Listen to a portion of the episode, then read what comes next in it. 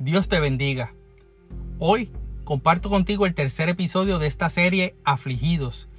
Y en el proceso de preparar lo que Dios ponía en mi corazón para hablarte, el Espíritu Santo me hizo recordar acerca de una prédica de nuestro pastor rector Misraim Esquilín, que como en muchas otras ocasiones, si no en todas, fueron desmantelados conceptos y pensamientos con los cuales uno crece, pero cuando son traídos a la luz de la palabra, hacen que uno medite sobre ellos y que el Espíritu Santo haga la obra de transformar y renovar el entendimiento. En aquella oportunidad, que fue noviembre 17 del 2019, nos decía entre muchas enseñanzas ese día que nosotros vivimos pendientes a los deseos de nuestro corazón por lo cual tenemos que evaluar cuán dispuestos estamos a escuchar la voz de Dios y obedecerle. También nos mencionaba lo que voló mi cabeza y que en las semanas después no dejaba de meditar sobre eso. En los procesos de decisiones buscamos sentir paz porque tomamos eso como la señal de que Dios está en el asunto. Sin embargo, nos dio varias evidencias bíblicas de que también hay momentos en los que Dios nos abre puertas y allí nos encontraremos con situaciones donde no tendremos reposo en el espíritu y podremos ser atribulados y podremos tener conflictos por fuera y temores por dentro. El apóstol Pablo en 2 Corintios capítulo 2 versículos 12 al 14 nos dice, Cuando llegué a Troas, para predicar el Evangelio de Cristo. Aunque se me abrió puerta en el Señor, no tuve reposo en mi espíritu, por no haber hallado a mi hermano Tito.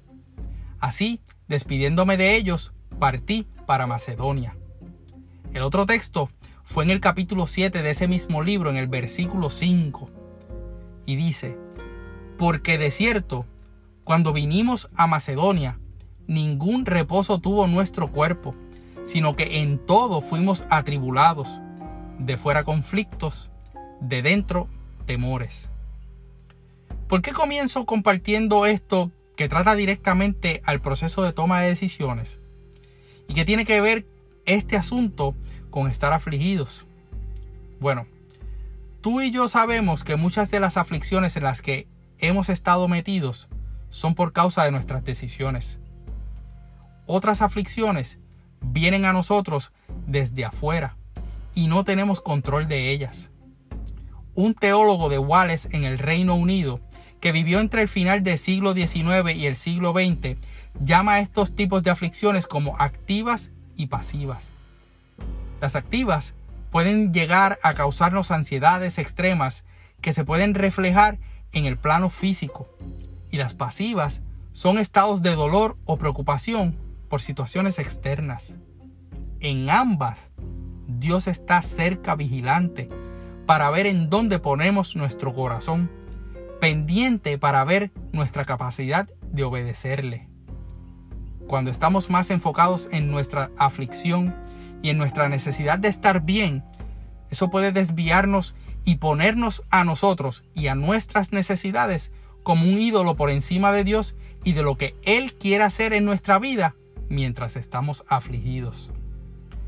En este proceso de aflicciones, el Señor nos detiene para que escuchemos lo que quiere hacer con nuestra vida y como desea manifestarse cuando todo parece que se nos viene al piso. Por tanto, tenemos que tener oídos afinados y discernimiento para que no seamos tentados a simplemente mirar lo que no tenemos y comencemos a escuchar la voz de Dios en nuestro camino diciendo, todo va a estar bien.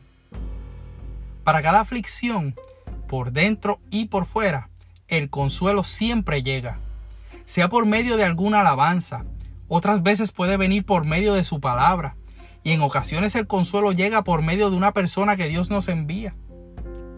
Al apóstol Pablo, en estos ejemplos que te he dado, el consuelo le llega primero por la convicción de que Dios nos lleva siempre en triunfo en Cristo Jesús según el verso 12 del capítulo 2 de Segunda de Corintios. Y le llega porque Dios siempre consuela a los humildes y le consoló con la venida de Tito. Eso es en el verso 6 del capítulo 7 de ese mismo libro. Ese consuelo hace que podamos respirar otra vez. Es como cuando cogemos aire y luego lo soltamos. Esa sensación de quitarnos esas cargas tan pesadas que llevamos. El origen de esta palabra consuelo en su definición nos dice que es un llamado a alentar unos a otros, una convocación para asistencia. Esto según la Enciclopedia Bíblica Internacional estándar. Entonces, tiene que haber más de uno de nosotros que esté en la disposición de poner sus aflicciones en las manos del Señor y alentar a otros a hacer lo mismo. En el Antiguo Testamento, en el libro de Isaías, el profeta hablando de parte de Jehová, en el capítulo 40, verso 1, dice unas palabras pertinentes para nosotros en este tiempo.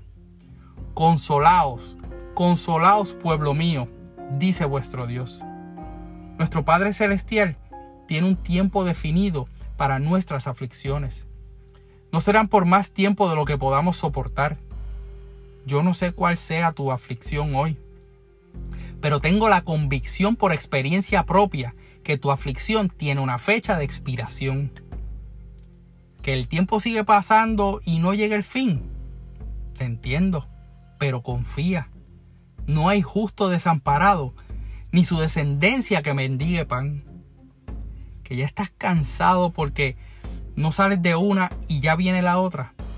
El Señor tiene fuerzas nuevas para ti, pues Él da fuerzas al cansado y multiplica al que no tiene ninguna. Hoy puedes encontrar consuelo en medio de las aflicciones que puedes tener por dentro y por fuera. Deuteronomio en el capítulo 33, versículo 27, en la nueva traducción viviente te dice, El Dios eterno es tu refugio y sus brazos eternos te sostienen. Él quita al enemigo de tu paso y grita, destrúyelo. Mateo en el capítulo 5, versículo 4 te dice, Bienaventurados los que lloran, porque ellos recibirán consuelo.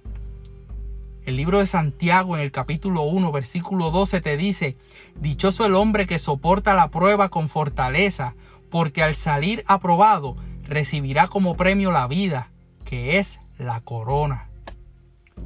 Tener la convicción de que el Señor es tu ayudador y que su fidelidad es para siempre y no te desamparará te permite darle el espacio para que Él haga el trabajo de sacar de tu corazón y de tu mente las aflicciones de adentro. A su vez, pondrá en ti consuelo para que des por gracia lo que por gracia recibiste y puedas ser colaborador de Dios, labranza de Dios, edificio de Dios. Recibe esta palabra en tu corazón. Ahora, permíteme orar por ti. Dios eterno, gracias por esta oportunidad que tengo de orar por esta vida que me escucha y que por tu favor comparte este tiempo conmigo. Son muchas las aflicciones del justo, pero tú has prometido que de todas nos librarás. Muéstrale tu misericordia, que es nueva cada día. Dale discernimiento de tu Espíritu Santo para que pueda ver y sentir que no está enfrentando estas aflicciones solo o sola, cada situación que estamos enfrentando tiene propósitos celestiales. Enséñale que como dice tu palabra, tenemos que ser hallados en la prueba de nuestra fe, en alabanza, gloria y honra. Te pido, Dios del cielo, que levantes testimonios de tu poder, de tu gracia en mi consiervo y mi consierva, para que glorifiques tu nombre una vez más. Pido todo esto en actitud de gracias y por el nombre que es sobre todo nombre, el de tu Hijo Cristo Jesús. Amén. Soy tu hermano y amigo José Molina, y junto a mi hermosa esposa Sonia Riera, nos gozamos de servir al Señor como mujeres a nuestra amada congregación de la iglesia AMEC, Casa de Alabanza, una iglesia de presencia, cuyo pastor rector es Misraim Esquilín. Deseamos que Dios te bendiga.